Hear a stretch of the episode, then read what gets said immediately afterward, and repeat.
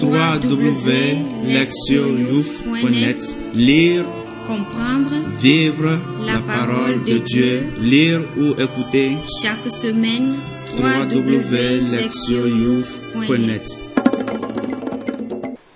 Premier dimanche de carême, année B. Priez. Psaume 24, 25, 4 à 9. Seigneur, enseigne-moi tes voies. Fais-moi connaître ta route. Dirige-moi par ta vérité. Enseigne-moi, car tu es le Dieu qui me sauve. Rappelle-toi, Seigneur, ta tendresse, ton amour qui est de toujours. Dans ton amour, ne m'oublie pas, en raison de ta bonté, Seigneur. Il est droit, il est bon le Seigneur, lui qui montre aux pécheurs le chemin. Sa justice dirige les hommes, il enseigne aux hommes son chemin. Lire la parole. Première lecture. Genèse 9, 8 à 15.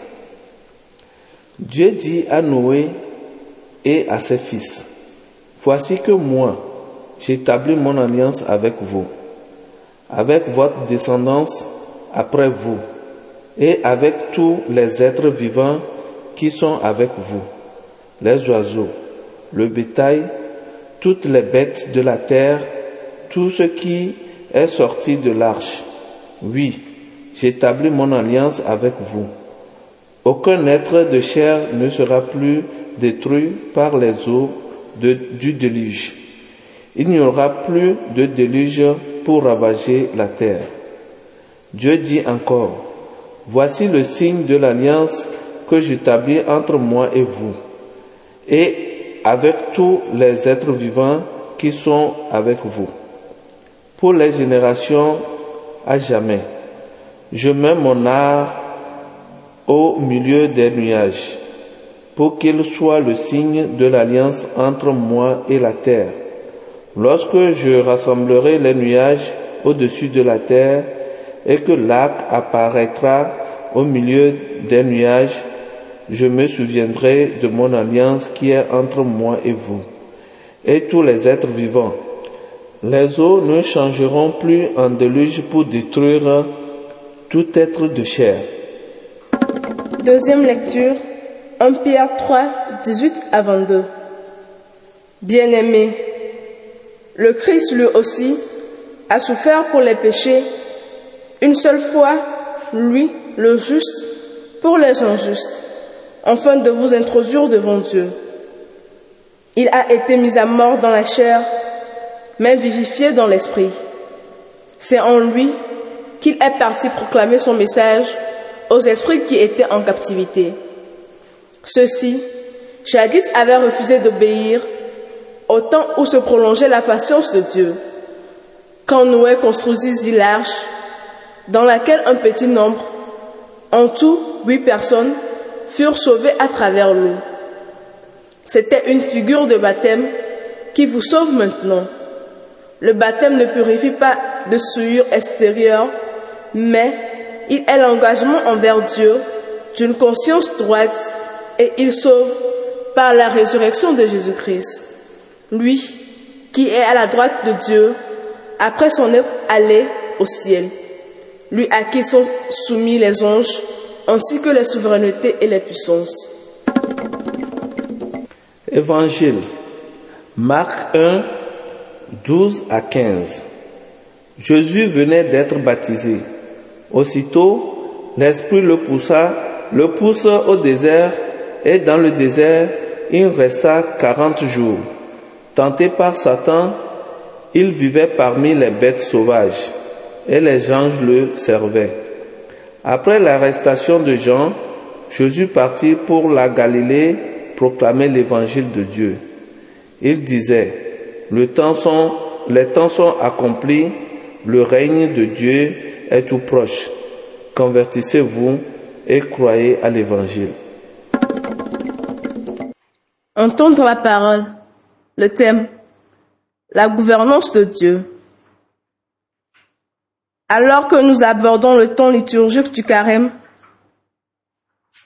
La parole nous invite à reconnaître que Dieu gouverne le monde et l'histoire.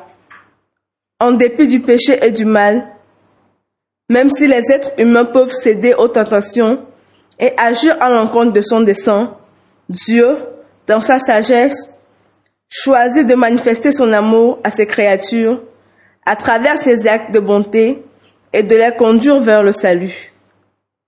La première lecture, tirée du livre de la Genèse, manifeste le caractère inconditionnel de l'alliance que Dieu scelle avec Noé. Celle-ci met un point final à l'épisode tragique du déluge. Dieu promet que jamais les eaux ne reviendront détruire la terre. Le texte est riche au plan des images et très vivant dans ses descriptions. Le déluge symbolise la décréation du monde, la destruction de la création décrite en Genèse 1 et 2 et la fin de toute vie. Ce désastre est la conséquence de la perversité humaine. Le mal avait fait son chemin dans le cœur des gens à tel point que le Seigneur avait regretté d'avoir créé l'humanité. Mais l'alliance avec Noé montre l'engagement inconditionnel et gratuit de Dieu envers la famille humaine et toute la création. Cette alliance et la restauration de l'ordre cosmique qui s'ensuit est un acte de recréation du monde. En hébreu, conclure une alliance se dit littéralement couper une alliance. L'alliance crée un lien profond entre Dieu et sa création qui impacte l'avenir. Voici que moi, j'établis mon alliance avec vous, avec votre descendance après vous, et avec tous les êtres vivants qui sont avec vous.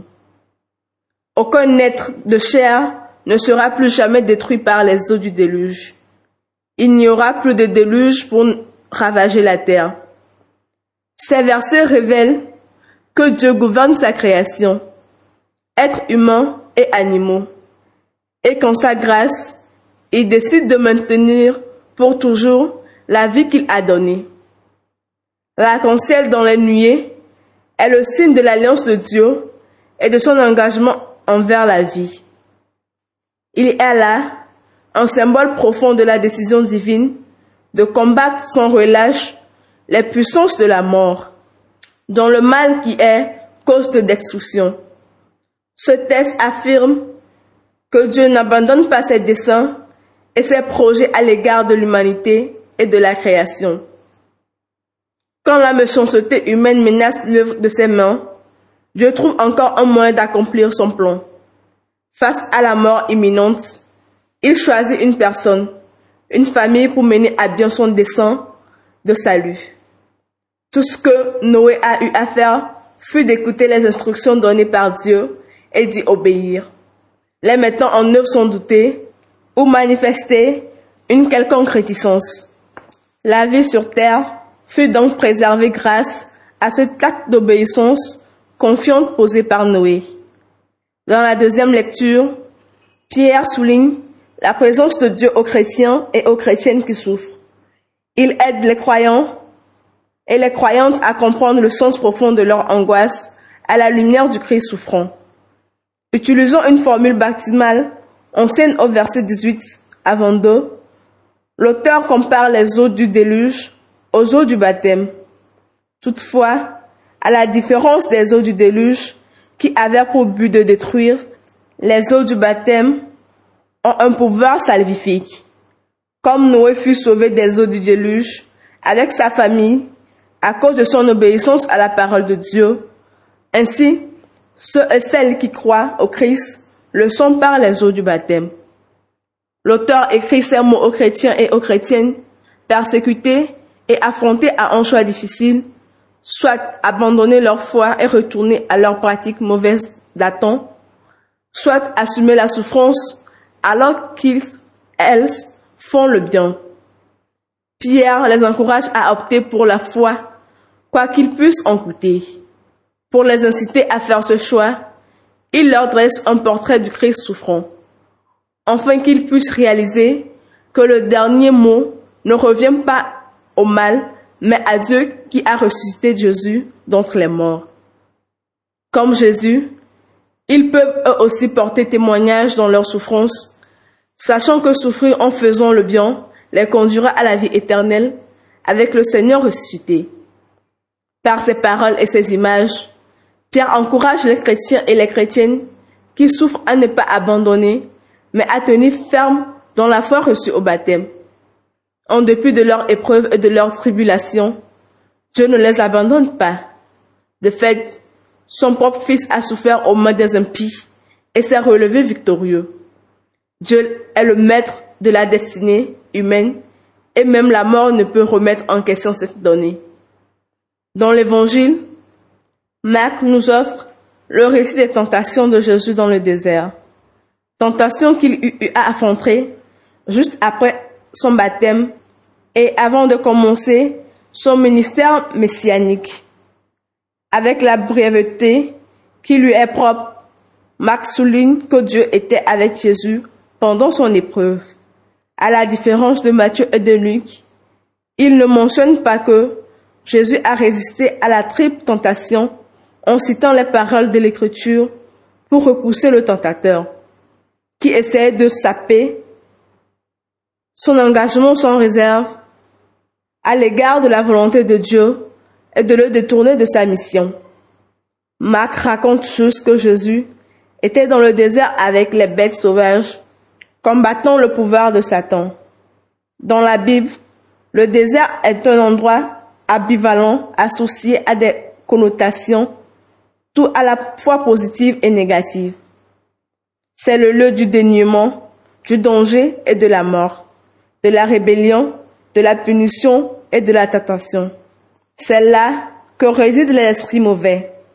Toutefois, le désert est aussi un lieu de libération où Dieu opère les miracles et où il révèle sa volonté en faisant alliance et en donnant ses commandements. De nombreuses figures bibliques ont vécu le désert comme un lieu de refuge et de sécurité. D'autres y furent conduits, arrachés à leur maison à cause de leur témoignage et de leur message prophétique. Mais, surtout, le désert est le lieu où toute personne se confronte à ses peurs et à ses désirs, le lieu où elle doit décider si elle met sa vie au service de Dieu ou si elle se détourne de lui. Jésus affronte Satan au désert, mais il n'est pas seul. Les bêtes sauvages qui sont avec lui représentent la création de Dieu, tandis que les anges qui le servent représentent l'attention que le Père porte à son Fils et l'aide qu'il lui octroie. Jésus affronte son adversaire avec la force de Dieu. Bien que Marc ne dise rien sur la victoire décisive de Jésus sur Satan, nous savons qu'il l'a emporté puisque dans les versets qui suivent cet épisode, Jésus commence son ministère messianique en proclamant la venue du royaume de Dieu et en appelant ses contemporains à la conversion et à la foi. Dieu était donc avec lui quand il a fait ses choix au désert. La liturgie de ce premier dimanche de carême proclame que Dieu est avec son peuple, le guidant vers lui. L'arc-en-ciel dans les nuées atteste la souveraineté de Dieu sur la vie et sur la création, que même la perversité humaine ne peut parvenir à détruire. Le baptême révèle la puissance de Dieu qui conduit la destinée humaine vers l'éternité sans que la souffrance et la persécution ne puissent y faire échec. Dans la mission messianique de Jésus, nous voyons que le royaume de Dieu est descendu au corps de l'humanité, ce que même Satan ne peut empêcher.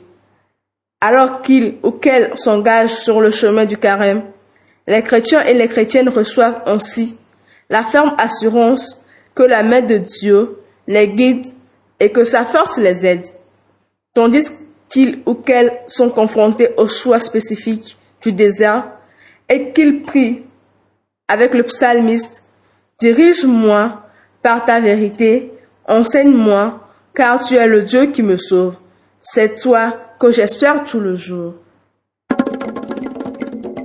Écoutez la parole de Dieu.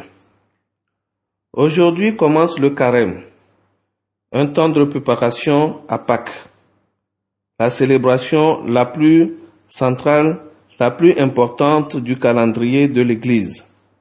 Le terme de ce dimanche nous conduit à reconnaître que Dieu gouverne la destinée humaine et la vie de chaque personne. Ainsi, l'Église nous donne-t-elle la période du carême pour que nous examinions notre vie chrétienne et puissions évaluer si elle est vraiment dirigée par la volonté de Dieu et si consciencieusement et volontairement nous nous plaçons sous la guidance divine. Pour nous situer dans cette dynamique, il nous faut d'abord reconnaître que tout ce que nous sommes, tout ce que nous avons est le fruit de la grâce divine. La première lecture nous montre que Dieu prend l'initiative de faire alliance avec Noé. Cette alliance assure la pérennité de la vie. Et de fait, c'est le fondement même de notre existence. Nous avons la vie par la grâce de Dieu. L'idée d'alliance n'est pas étrangère à notre tradition africaine. Nos ancêtres avaient l'habitude d'échanger entre eux une graine de café maculée de sang pour témoigner qu'une relation durable s'instaurait. Ils s'y référaient comme à la coupure sur l'estomac un signe de l'alliance scellée. Dans la Genèse, nous voyons Dieu établir une alliance avec nous à travers Noé. Dieu se situe lui-même comme celui qui gouverne nos destinées par son amour bienveillant.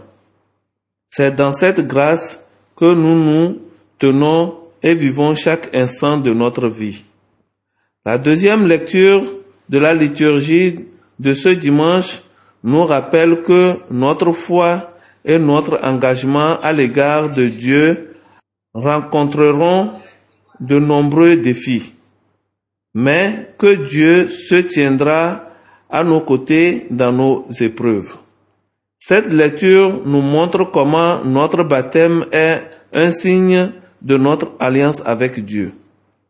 De fait, lors de cet événement, nous rentrons dans une relation d'alliance avec lui, mais non par l'échange d'une graine de café maculée, de sang, comme le faisaient nos ancêtres. Nous sommes devenus enfants de Dieu destinés au salut en étant liés au Christ d'une façon unique et spirituelle. Cela étant, cette relation établie par le baptême n'est que le commencement de notre compagnonnage avec Dieu. Notre foi est encore soumise à des épreuves et à des défis quotidiens. Concernant notre continent, nous attendons parler de persécutions religieuses dirigées contre les chrétiens et les chrétiennes en Égypte le malversation opérée par des gens qui se déclarent chrétiens mais ne suivent pas les voies de Dieu et même de leaders religieux comme des évêques ou des prêtres qui agissent à la compte des préceptes divins. Notre foi est continuellement mise à l'épreuve par des difficultés de la vie. Cette difficulté que sont la lutte pour honorer les besoins de nos familles, pour éduquer nos enfants, la perte d'être cher, l'absence apparente de toute réponse de Dieu. Tout cela et de nombreux autres défis peuvent nous inciter à accéder à la tentation.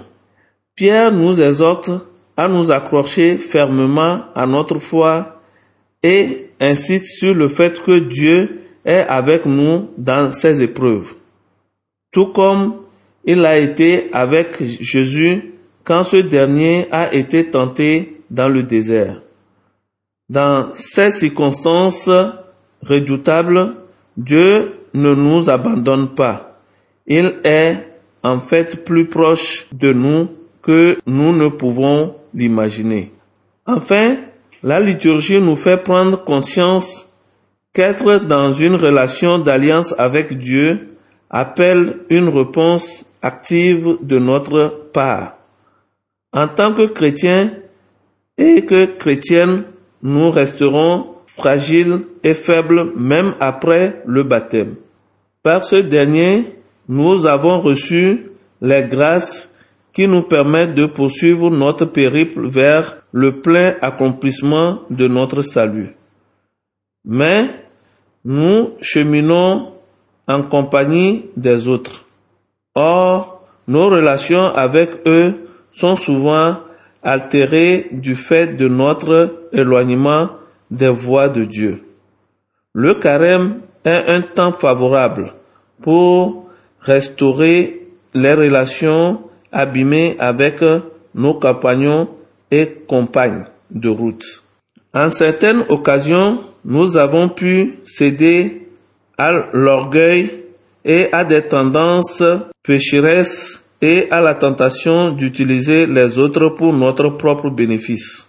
En leur infligeant de tels traitements, le carême nous invite à examiner les relations que nous entretenons avec nos proches, enfants, époux, épouses, parents, amis, collègues de travail et avec toute personne sur lesquelles nous exerçons une influence et avons un impact. Les aidons-nous à marcher dans la voie du Seigneur où notre présence et notre comportement constituent-ils un obstacle pour leur cheminement chrétien? Pour commencer le, ce carême, nous sommes incités à réfléchir sur notre existence, qu'il nous appartienne de vivre sous l'autorité de Dieu, au sein de l'alliance scellée avec lui. En tant que peuple de Dieu, nous sommes en vie à cause de cette alliance, mais c'est aussi un devoir pour nous de vivre par elle. Cela implique de laisser Dieu gouverner nos vies en ayant foi en sa proximité, de tisser des liens avec nos compagnons et nos compagnes de route en suivant la voie enseignée par Jésus. Puisse notre carême être un temps de renouveau, nous permettant de nous permettre sous l'autorité de Dieu et d'aider les autres à faire de même. Proverbe. Là où est Dieu, même un bœuf peut faire des jumeaux. Proverbe africain. Agir, s'examiner. Est-ce que je tiens ferme dans ma foi quand je suis confronté à des défis? Est-ce que je recherche la présence de Dieu quand je suis ainsi mis à la preuve? Est-ce que j'aide les autres à marcher dans les voies de Dieu? Ou ma présence et mon comportement sont-ils un obstacle pour leur cheminement chrétien? Répondre à Dieu. Pendant le temps du carême, je commencerai ma journée par une prière d'action de grâce pour l'alliance que Dieu a scellée avec moi. L'alliance qui se manifeste dans le don de la vie pour cette nouvelle journée. Je ferai de cette prière un arc-en-ciel présent au-dessus de tout ce que j'accomplirai aujourd'hui. Répondre à notre monde. Je prendrai un jour de jeûne et de prière une fois par semaine pendant ce temps du carême. Je le consacrerai à la réflexion et à la prière que je centrerai sur les moyens de renforcer ma relation à Dieu au temps de l'épreuve et de la tentation. En tant que groupe, nous organiserons un séminaire de renouveau et parleront des relations au sein de ce groupe avec pour objectif de trouver comment nous aider les uns les autres face aux défis et aux tentations. Cette rencontre sera suivie d'une célébration pénitentielle pour les membres du groupe ainsi que pour ceux et celles qui voudront s'y joindre. Priez, Dieu de miséricorde et de compassion, regarde-nous avec bienveillance alors que nous commençons ce temps du carême. Accorde-nous, nous t'en supplions, la grâce de reconnaître ta présence permanente, même dans les moments où notre foi est mise à l'épreuve. Donne-nous la force de surmonter tout ce qui peut nous détourner de toi. Nous te le demandons par Jésus-Christ, notre Seigneur, qui vit et règne avec toi, un seul Dieu, pour toujours et à jamais. Amen.